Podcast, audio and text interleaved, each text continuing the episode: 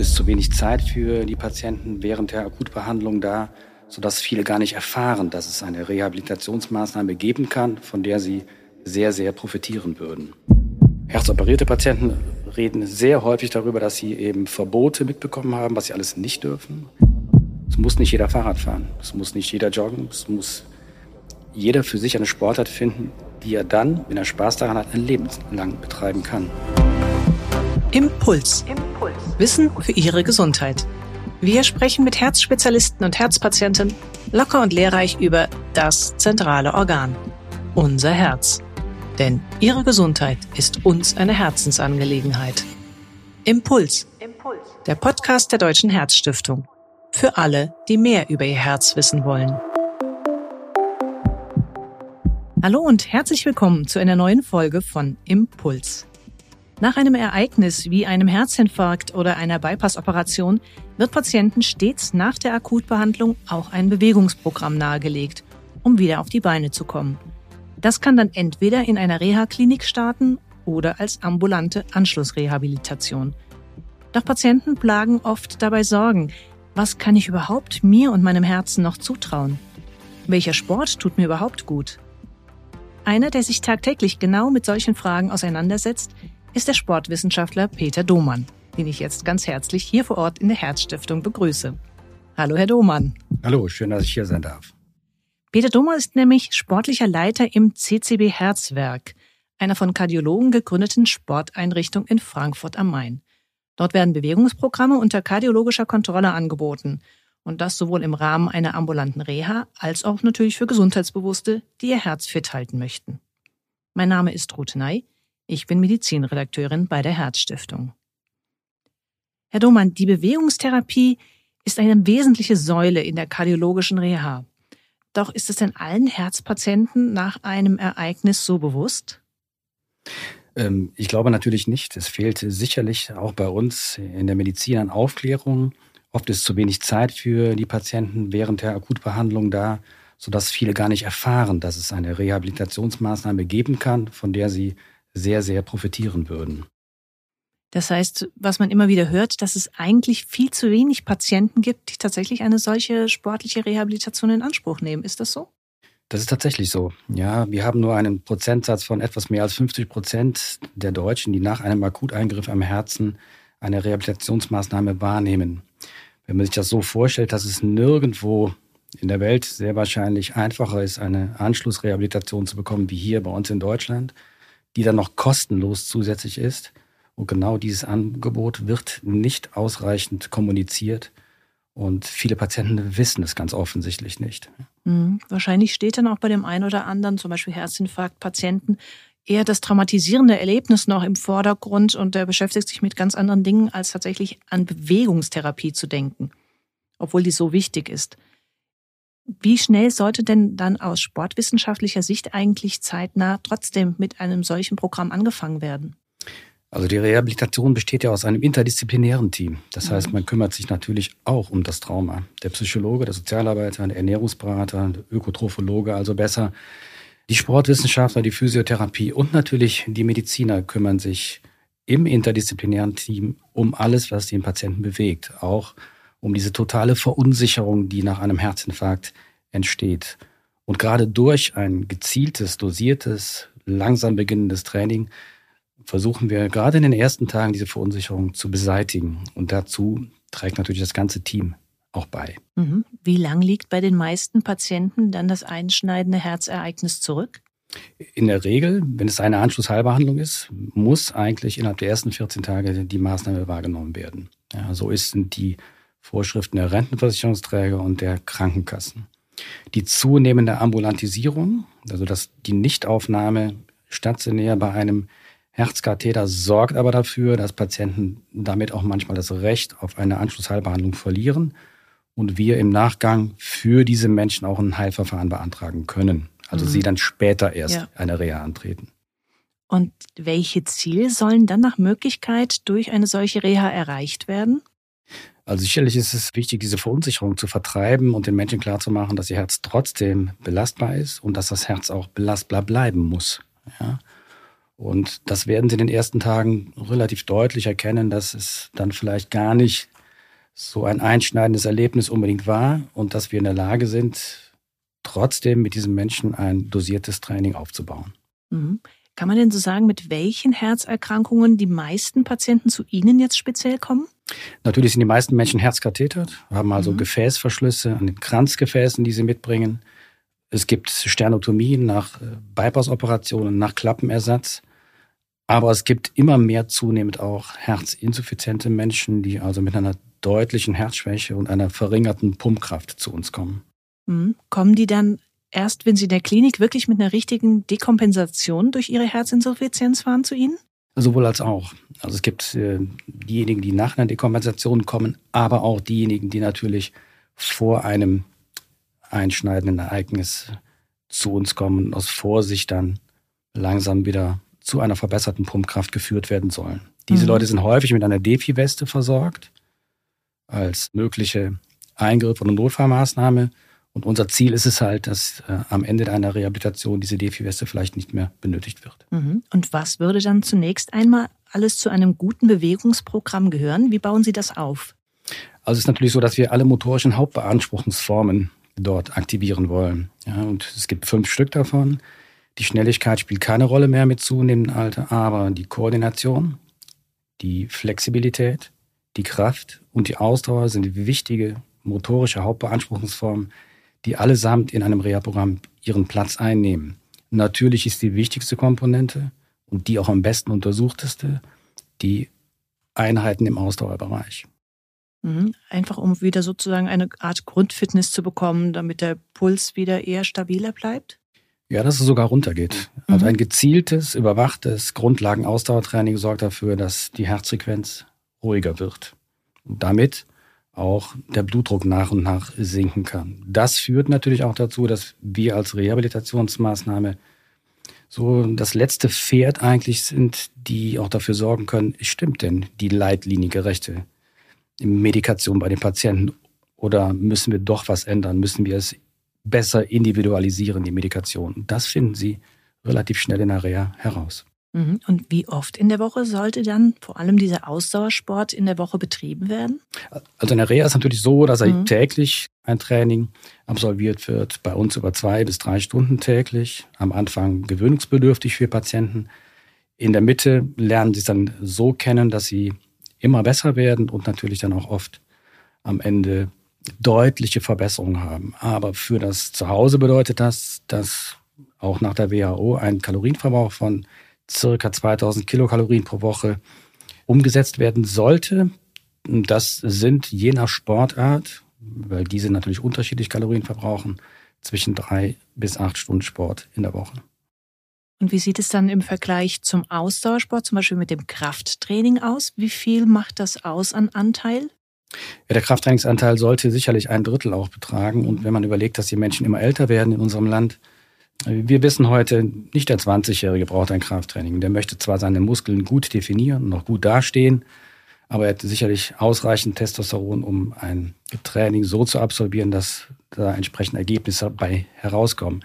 Aber der 50-Jährige braucht ja, erstens nicht nur orthopädisch ein Krafttraining, damit er weniger Gelenkbeschwerden hat, sondern natürlich auch gerade der Herzinsuffiziente braucht eine periphere starke Muskulatur, um eine Nachlastsenkung herbeizuführen und damit sein Herz, wenn das Herz schwach ist, zu entlasten.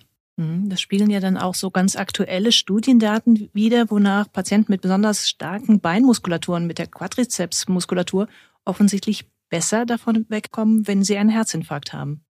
Auf jeden Fall. Also wer vorbereitet ist, wer Substanz mitbringt, der hat bessere Überlebenschancen. Und wir wissen heute, dass die Ejektionsfraktion, die EF, die errechnet wird über ein MRT oder über das Echo, überhaupt nicht mit der Belastbarkeit eines Menschen korrelieren. Also auch eine schlechte EF mhm. kann ein, eine sehr gute Belastbarkeit bedeuten. Also und EF ist dann die Auswurffraktion, die, Auswurf, die Leistungsfähigkeit ganz genau, des Herzens. Ja. Mhm. Und diese ist dann eben unerheblich, wenn dieser Mensch tatsächlich eine gute Muskulatur hat. Mhm.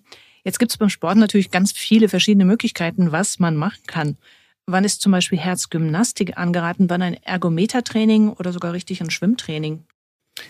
Also ist natürlich alles angeraten eigentlich. Mhm. Aber im Vordergrund steht der Spaß. Also wenn ich jemanden bei uns in der Reha verschiedene Sportarten, Ergometertraining, Krafttraining, Gymnastik in der Sporthalle, Nordic Walking, Joggen oder so versuche nahezubringen, da geht es in erster Linie nicht nur darum, dosiert und kontrolliert die Belastungen zu verbessern, sondern es geht auch darum, dass der Patient nach einer Reha sagen kann, das hat mir am besten gefallen, das ist meine Sportart. Es muss nicht jeder Fahrrad fahren, es muss nicht mhm. jeder joggen, es muss jeder für sich eine Sportart finden, die er dann, wenn er Spaß daran hat, ein Leben lang mhm. betreiben also kann. Das ist dann auch eine ganz zentrale Aufgabe von Ihnen, individuell das Sportprogramm zu finden, womit der Patient auch je nach seiner Belastungsfähigkeit, seiner Grundfitness auch am besten klarkommt nachher. Absolut, das ist sicherlich ein Hauptmerkmal, dass er dann dazu geführt wird, seine Sportart zu finden. Ja. Mhm. Und das ist natürlich dann genau der nächste Punkt. Sind denn auch alle Patienten sofort motiviert mitzumachen? Natürlich nicht unbedingt. Aber das ist der erste Schritt in einer Rehabilitationsmaßnahme, dass man die ersten Tage versucht, langsam und dosiert die Patienten an eine Belastung heranzuführen. Und dass dann eben die so erwähnte Traumatisierung, Verunsicherung verschwindet und er nach und nach merkt, dass er dann doch besser belastbar ist, wie er vielleicht gedacht hat. Mit welchen konkreten Bremsen im Kopf werden Sie zum Beispiel konfrontiert im Gespräch mit den Patienten, die Sie betreuen? Herzoperierte Patienten reden sehr häufig darüber, dass sie eben Verbote mitbekommen haben, was sie alles nicht dürfen. Es ist leider so, dass in der Chirurgie dann immer wieder gesagt wird, was nicht geht, mhm. statt eben umgekehrt zu sagen, was könnte denn gehen. In der Sternotomie ist die Belastbarkeit der Menschen nach Operation abhängig vom Wund Heilungsverlauf. Und das bedeutet wiederum, dass er von uns ganz eng kontrolliert werden muss. Die Krankenschwester muss zuschauen, dass die Wunde gut verheilt ist. Und so wird ein individuelles Programm auch für den Oberkörper, für die Sternotomierten zum Beispiel, aufgestellt. Das bedeutet natürlich auch, dass wir unter Umständen auch dem einen oder anderen sternotomierten Patienten ein Oberkörpertraining zunächst nicht erlauben. Wenn auch Ihnen die Herzgesundheit wichtig ist, unterstützen Sie die Arbeit der Deutschen Herzstiftung mit einer Spende. Infos dazu finden Sie im Internet unter herzstiftung.de. Mhm. Aber ganz pauschal irgendwelche Verbote würden Sie sagen, das ist eher kritisch und bremst die Leute. Also oft heißt es ja auch, man soll sich schonen, man soll keinen Rucksack tragen auf dem Rücken oder so. Das heißt, das muss man immer von Patient zu Patient dann sich individuell nochmal anschauen. Auf jeden Fall. Ja, das ist ganz, ganz entscheidend. Sehen Sie zu, es gibt Bedingungen, wo gesagt wird, nach einer Herzoperation, man darf maximal zwei Kilogramm heben. Aber jede Tür, die der Patient in der Reha aufmacht, ist vier oder fünf Kilogramm schwer. Ja. Also vieles von diesen Dingen ist weit ab von der Realität entfernt. In den USA gibt es ganz, ganz nette Untersuchungen diesbezüglich, die uns vor Augen führen, dass wir mit solchen nicht evidenzbasierten Verboten ja, eigentlich völlig falsch liegen. Mhm. Und gerade, Sie hatten es schon erwähnt, frische Operationsnarben auf der Brust, die bremsen natürlich oft auch. Was sagen Sie, kann sich ein Patient trotzdem mit einer frischen Operationsnarbe zutrauen? Ja, es geht halt darum, wie die Übung ausgeführt wird. Ja, beim mhm. Fahrradergometertraining hat er natürlich überhaupt kein Problem, kann alles machen. Aber wenn er leichte Übungen in der Gymnastik oder im Kraftraum machen muss, geht es darum, dass die Übung weder ruckartig, nicht schnell und eben auch nicht so ausgeübt werden muss, dass sie eben die Narbe auseinanderzieht. Also ich gebe Ihnen mal ein Beispiel. Niemand setzt einen Herzoperierten an ein Butterfly-Gerät. Ja. Aber Seilzuggeräte, wo er von oben leicht ziehen kann, beidarmig trainieren kann, das sorgt dafür, dass die Durchblutung auch im Oberkörperbereich sich verbessert und damit der Heilungsprozess unterstützt wird. Hm, also sogar eher förderlich. Und Schweiß zum Beispiel würde jetzt auch überhaupt nicht stören, wenn man das Schwitzengerät. Absolut nicht, ja wahrscheinlich eher dann, also Schwimmbad macht man da nicht direkt, da wartet man dann eher, bis die Naht wirklich dann richtig zu ist. Also im Allgemeinen haben wir früher Telemetrien gemacht, also EKGs im Wasser. Einige mhm. tausend in, im stationären Bereich haben wir das früher gemacht und äh, letztendlich ist die Maßgabe des Schwimmverbotes dann gerechtfertigt, wenn die Wunde nicht gut verheilt ist. Mhm. Aber auch wir haben Wunden abgeklebt mit einem Pflaster und Leute, die gut schwimmen konnten, haben wir entsprechend auch trotzdem ins Wasser gelassen. Mhm. Die Untersuchung hat am Ende auch gezeigt, dass diejenigen besser nicht ins Schwimmbad gehen, die nicht schwimmen können. Mhm. Das war eigentlich. Also es geht beim, bei den Sportarten allgemein nicht um die Art des Sportes oder die Sportart, die man verbietet oder erlaubt, sondern es geht immer nur, wie kann ich diese Sportart durchführen? Wie ist meine Technik? Kann ich das schon? Habe ich das schon mal gemacht? Mhm. Und wie ist die Intensität, die ich festlegen muss als Therapeut? Das spielt dann wahrscheinlich auch da rein, um die Patienten wirklich gut zu motivieren und ihnen auch zu verdeutlichen, dass eine regelmäßige Bewegung auch wirklich gut tut und nicht schadet. Mit welchen Argumenten erreichen Sie die Patienten da am besten? Ja, das beste Argument ist eigentlich, dass sie schon nach kurzer Zeit sehen, dass sie ja gesünder sind, sich besser fühlen, aber auch am Ergometer klare Daten zeigen, dass sie trotz des gleichen Pulses, die gleiche Herzfrequenz, die eingestellt ist, beim herzfrequenzgesteuerten Training eine bessere Leistung zeigen. Also entweder sinkt die Herzfrequenz, wenn wir ein mhm. wattgesteuertes Training fahren, oder aber die Herzfrequenz wird gesteuert durch den Computer unter unserer Beobachtung, also Monitor überwacht. Und schon nach wenigen Tagen merkt der Patient, dass er in der Lage ist, mehr Watt auf dem Ergometer zu fahren bei gleicher Herzfrequenz. Mhm. Also das heißt, durch das tägliche Trainieren, durch das tägliche Ausprobieren, dass die Patienten selber merken, Mensch, es geht voran. Auf jeden Fall. Also ich glaube, das ist immer noch die, die einfachste Form, äh, den Menschen zu zeigen, dein Herz funktioniert ganz normal, du kannst dein EKG hier sehen. Wir können ihm jeden Tag nachweisen und ihm auch zeigen, was er letztendlich geschafft hat und wie die Leistungs- oder Belastbarkeit besser geworden ist. Mhm. Wir wollen ja gar nicht so viel über Verbote reden, aber vielleicht gibt es ja auch bestimmte körperliche Beschwerden, wo Sie vor allem von ambulanten Bewegungstrainingskonzepten eher abraten würden. Worauf sollten Patienten achten? Wir sollten darauf achten, dass sie natürlich, wenn sie nach Hause gehen und wir machen es so, dass Sie klare Hinweise von uns bekommen, in welchen Herzfrequenzbereichen Sie Ihre spezielle Sportart in Zukunft trainieren sollten. Und überall dort, wo Sie dann Ihren Sport machen, das auch ein wenig besser kontrollieren. Oder aber demjenigen vorlegen, wo Sie den Sport in Zukunft gestalten. Dass er ein, ein, nicht nur ein ähm, ärztliches Abschlussgespräch bei uns bekommt, sondern auch ein sportwissenschaftliches Abschlussgespräch. Und da steht dezidiert drin, inwieweit er sich verbessert hat, in der maximalen Wattzahl, in der Ausdauerleistungsfähigkeit in Watt, wie viel Prozent er sich verbessert hat und in welchen Herzfrequenzbereichen er beim Laufen, beim Fahrradfahren oder beim Schwimmen in Zukunft trainieren soll. Mhm. Das heißt, die Wattzahl bzw. auch die Herzfrequenzmessung sind für Sie auch ganz wesentliche Faktoren, um festzustellen, während des Trainings, ob jemand dazu neigt, sich zu überanstrengen. Genau. Die Grundlage ist allerdings ein symptomlimitiertes Belastungs-EKG, was wir mit jedem machen. Mhm. Ich glaube, das ist die Grundlage einer jeden Rehabilitationsmaßnahme und zwingend erforderlich. In diesem Bereich wird häufig nicht ausreichend der Mensch am Anfang belastet. Auch wenn die Belastung sehr gering ist, sollte ein symptomlimitiertes Belastungs-EKG nach WHO erhalten. Das wiederum bietet für uns die Grundlage eines herzfrequenzgesteuerten Training, weil wir unter der Herzfrequenzreserve, also die Bedingungen von Ruhefrequenz zu maximaler Frequenz, nach der Carbonenformel ein Herzfrequenztraining einstellen.